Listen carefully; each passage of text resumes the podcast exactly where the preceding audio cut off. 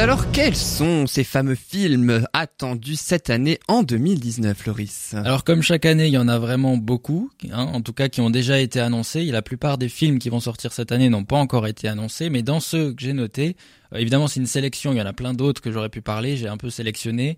Euh, le premier film, il est déjà sorti, puisque c'est un film du tout début d'année, du 23 janvier, il est sorti. Euh, c'est le grand retour de Clint Eastwood au cinéma, devant et derrière la caméra.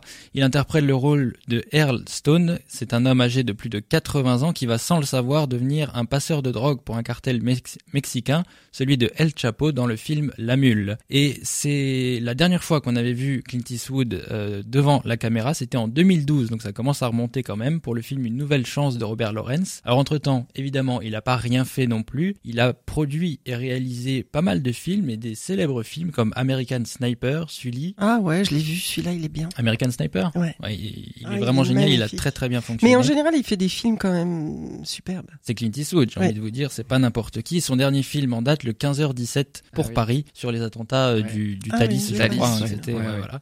Et à Avec les vrais comédiens, enfin avec les vrais avec les vrais, protagonistes. avec les vrais euh, protagonistes, exactement. Et à noter aussi qu'il est le producteur du film nommé aux Oscars A Star Is Born. En février, j'ai sélectionné un film français cette fois-ci, un film d'action, Le Chant du Loup. C'est, euh, je vous invite à aller voir la bande-annonce vraiment sur internet. C'est une, une, un film qui, de par sa bande-annonce, a l'air vraiment d'être très bien réalisé. C'est réalisé par Antonin Baudry, c'est son tout premier film, et porté entre autres par François Civil, Omar Sy et Mathieu Kassovitz. C'est un film d'action dramatique euh, dans un sous-marin nucléaire fran- français. Donc on va être plongé au fin fond euh, de l'océan.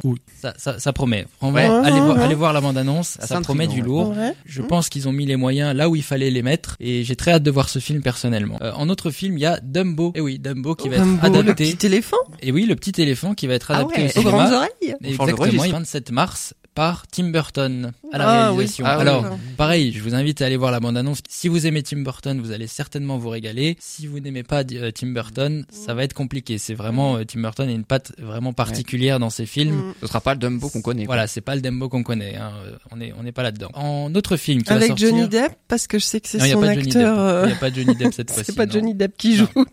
Il joue pas Dumbo, non. euh, non, non, c'est- un petit éléphant, évidemment fait en, en image de, de synthèse, en 3D, euh, qui est plutôt plutôt bien réussi, évidemment, Ah ouais. avec les nouvelles technologies qu'on a maintenant. Et il joue Euh, pas le Dumbo de Vianney non plus euh, Non, non, peut-être le générique, je sais pas. Ah bon en, guise de pas. générique, pourquoi Je sais pas pas s'il est suffisamment, je sais pas si Tim Burton connaît Vianney. hein. Ouais, je pense pas non plus, non.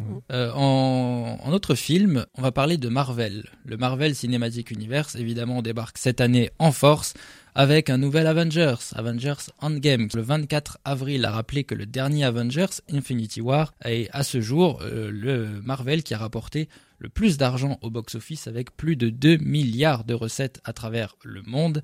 Il est le plus rentable, alors est-ce que Endgame va-t-il va-t-il le dépasser tout simplement? Va-t-il dépasser son propre record?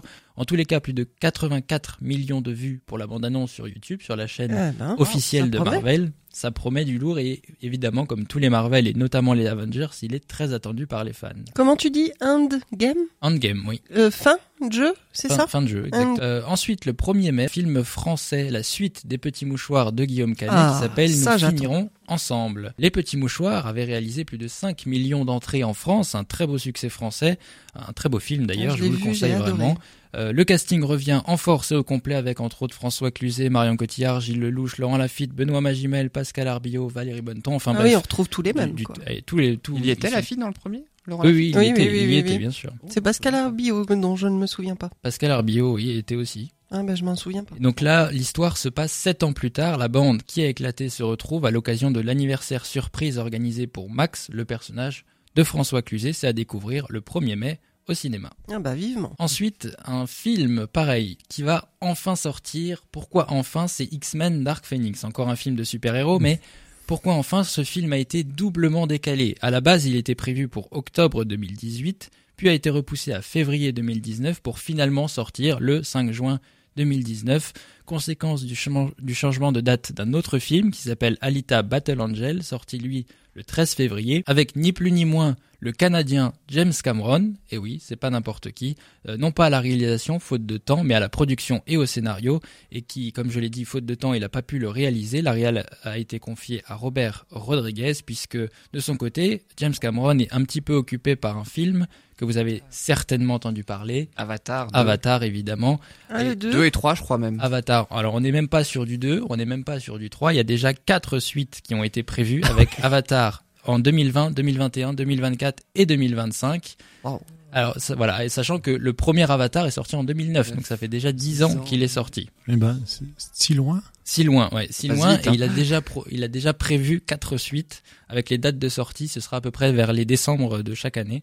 Du coup, il les réalise en même temps, les quatre. Ah, il les réalise, bien sûr. Pour Ça, c'est vraiment euh, son, son bébé, si on peut dire. Il va les réaliser, évidemment. Euh, et encore une fois, le film, euh, le, le film X-Men a pris la place d'un autre film qui s'appelle Les Nouveaux Mutants, qui a été repoussé à août 2019, qui devait sortir à sa place et qui a été repoussé.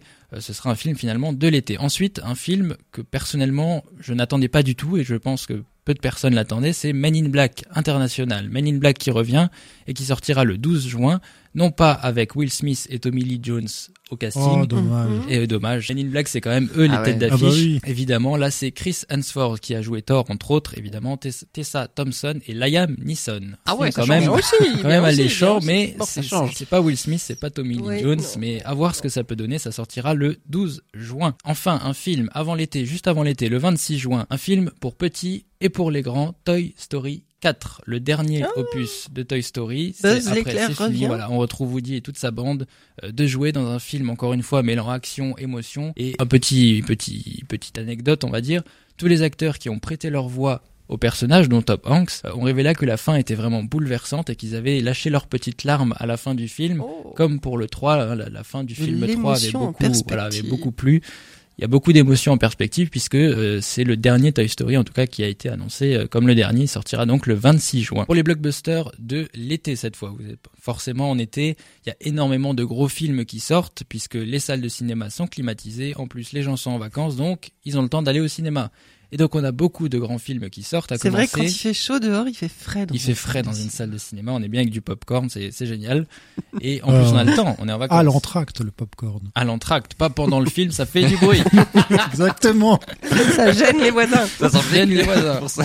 Alors avant le C'est une film, horreur. sinon pendant les pubs, mais voilà. Euh, donc c'est Marvel. Et oui, encore une fois Marvel, Encore bien sûr, bien sûr Marvel. On va en avoir plein des Marvel. Le Marvel qui arrive, c'est Spider-Man Far From Home le 3 juillet. Le deuxième film avec Tom Holland dans le rôle de l'homme araignée. Deuxième film dans son propre film, puisqu'il était déjà apparu dans Avengers Infinity War, dont on a parlé un petit peu plus tôt. Ensuite, un autre film de juillet. Il n'y a pas encore de date précise qui a été annoncée pour celui-là. Euh, il sortira en tous les cas a priori en juillet 2019. C'est un film d'horreur, Annabelle 3. Non. Ah oui. Ça, faut aimer les films d'horreur, hein, surtout en salle, évidemment.